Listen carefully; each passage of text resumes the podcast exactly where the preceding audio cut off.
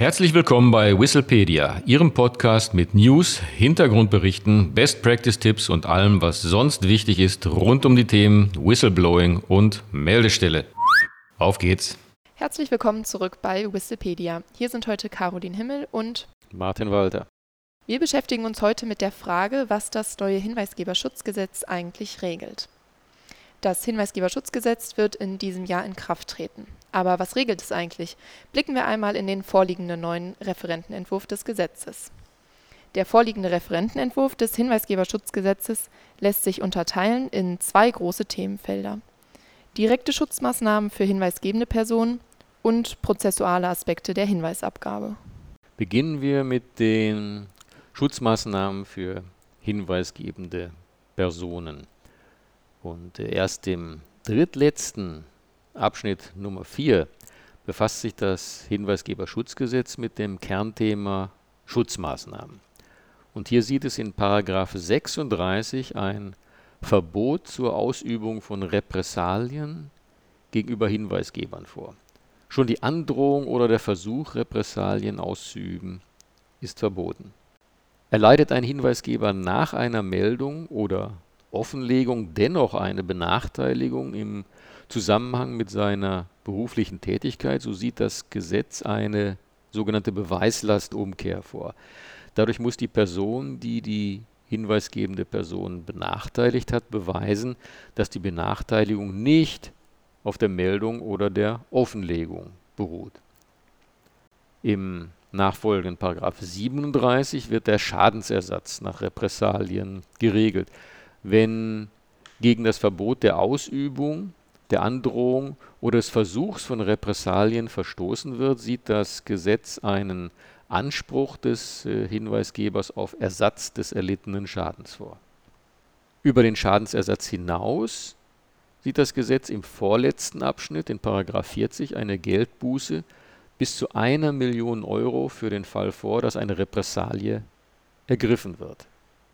Wenn man es also plakativ formulieren will, hinweisgebende Personen werden geschützt durch die drohenden finanziellen Konsequenzen für Unternehmen und Dienststellen, falls diese Repressalien gegen den Whistleblower oder die Whistleblowerin ergreifen. Und zusätzlich bewirkt das Vertraulichkeitsgebot in 8 einen Schutz für hinweisgebende Personen. Die Vertraulichkeit ihrer Identität ist zu schützen. Wer dies nicht tut, handelt ordnungswidrig und kann mit einer Geldbuße bis zu 20.000 Euro belegt werden. So viel zu den direkten Schutzmaßnahmen für hinweisgebende Personen.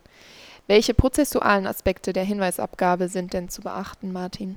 Ja, ausführlich wird äh, geregelt erstens, welche Hinweise dazu führen, dass die hinweisgebende Person geschützt ist und zweitens, wie die Hinweise abgegeben werden müssen, damit die Schutzwirkung des Gesetzes greift.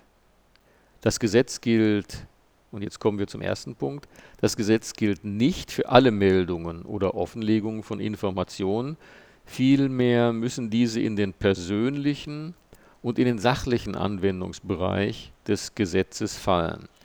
So fallen Meldungen von Informationen über Verstöße, die strafbewehrt sind, generell in den sachlichen Anwendungsbereich. Man erkennt hier schon die Intention des äh, Gesetzgebers, wirklich schwerwiegende Themen sollen in den sachlichen Anwendungsbereich fallen. Das ist hingegen nicht der Fall bei Informationen, die die nationale Sicherheit und hier militärische Belange betreffen. Das heißt, wenn derartige Themen offengelegt werden, ist die Schutzwirkung des Gesetzes nicht gegeben. Weiter wird die Frage, wie die Hinweise abgegeben werden müssen, damit die Schutzwirkung des Gesetzes greift, klar geregelt. So muss die Meldung bei einer internen oder externen Meldestelle abgegeben worden sein. Die darf auch offengelegt werden, also zum Beispiel an die Presse gegeben werden, allerdings erst nachdem sie an eine externe Meldestelle abgegeben worden ist und diese ihren Aufgaben nicht nachgekommen ist. In der Praxis wird vermutlich der wichtigste Adressat für Meldungen die interne Meldestelle sein, denn die Unternehmen und Dienststellen werden ja ein Interesse daran haben, dass äh, Meldungen an sie gerichtet sind und nicht an die Presse gegeben werden. Daher hier noch einige wichtige Regelungen zu internen Meldestellen. Im Paragraph 13 regelt das Gesetz die Aufgaben einer internen Meldestelle.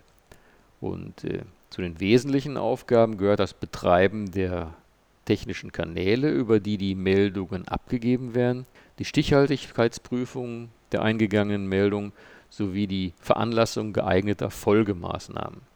Zudem hält die interne Meldestelle auch Informationen über externe Meldestellen bereit.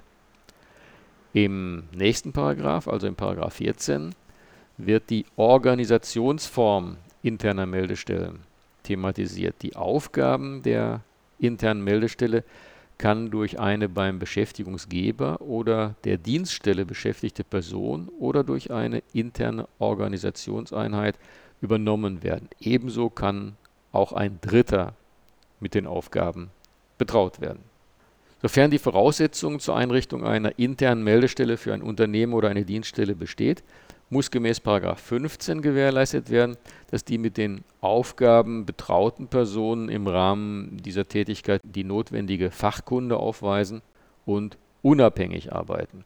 Sie dürfen zwar gleichzeitig andere Aufgaben wahrnehmen, allerdings darf dabei kein Interessenkonflikt entstehen.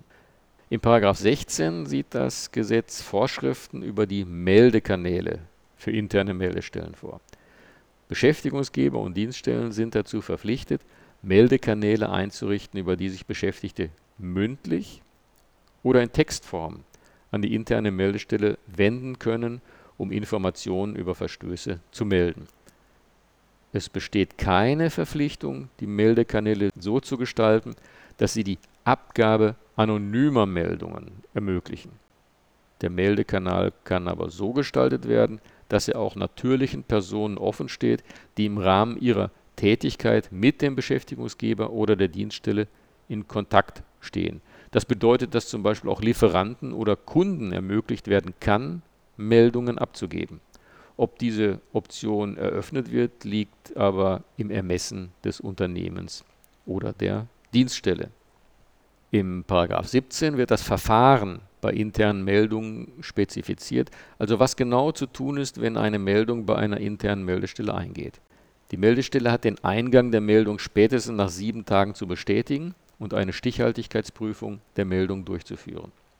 Zu ihren Aufgaben gehört außerdem das vertrauliche Zusammenwirken mit dem Hinweisgeber, eine Stichhaltigkeitsprüfung der Meldungen sowie das Ergreifen von Folgemaßnahmen. Die interne Meldestelle ist dafür zuständig, dem Hinweisgeber über die ergriffenen und geplanten Folgemaßnahmen eine Rückmeldung innerhalb einer Frist von drei Monaten zu geben. Und ein letzter Punkt. In 18 wird erläutert, welche Folgemaßnahmen eine interne Meldestelle ergreifen kann, also zum Beispiel interne Untersuchungen durchführen oder das Verfahren abschließen. Kommen wir zur Zusammenfassung. Der vorliegende neue Referentenentwurf des Hinweisgeberschutzgesetzes regelt zwei große Themenfelder die Schutzmaßnahmen für hinweisgebende Personen und die prozessualen Aspekte der Hinweisabgabe. Es ist verboten, Repressalien gegen hinweisgebende Personen auszuüben. Wer dies doch tut, ist zum Schadensersatz verpflichtet und kann mit einer Geldbuße bis zu einer Million Euro belegt werden. Damit dieser Schutzmechanismus greift, muss die Meldung in den sachlichen Anwendungsbereich des Gesetzes fallen und bei einer internen oder externen Meldestelle abgegeben worden sein Sie darf auch offengelegt worden sein, allerdings erst, nachdem sie an eine externe Meldestelle abgegeben worden ist und diese ihren Aufgaben nicht nachgekommen ist. Wenn Sie noch Fragen oder Anregungen haben, schreiben Sie uns doch gerne eine E-Mail an podcast.hinweisgebersystem24.de. Und wenn Sie sich weiter zu dem Thema Whistleblowing informieren wollen, besuchen Sie uns doch gerne auf unserer Website www.hinweisgebersystem24.de. Vielen Dank und auf Wiederhören. Auf Wiederhören.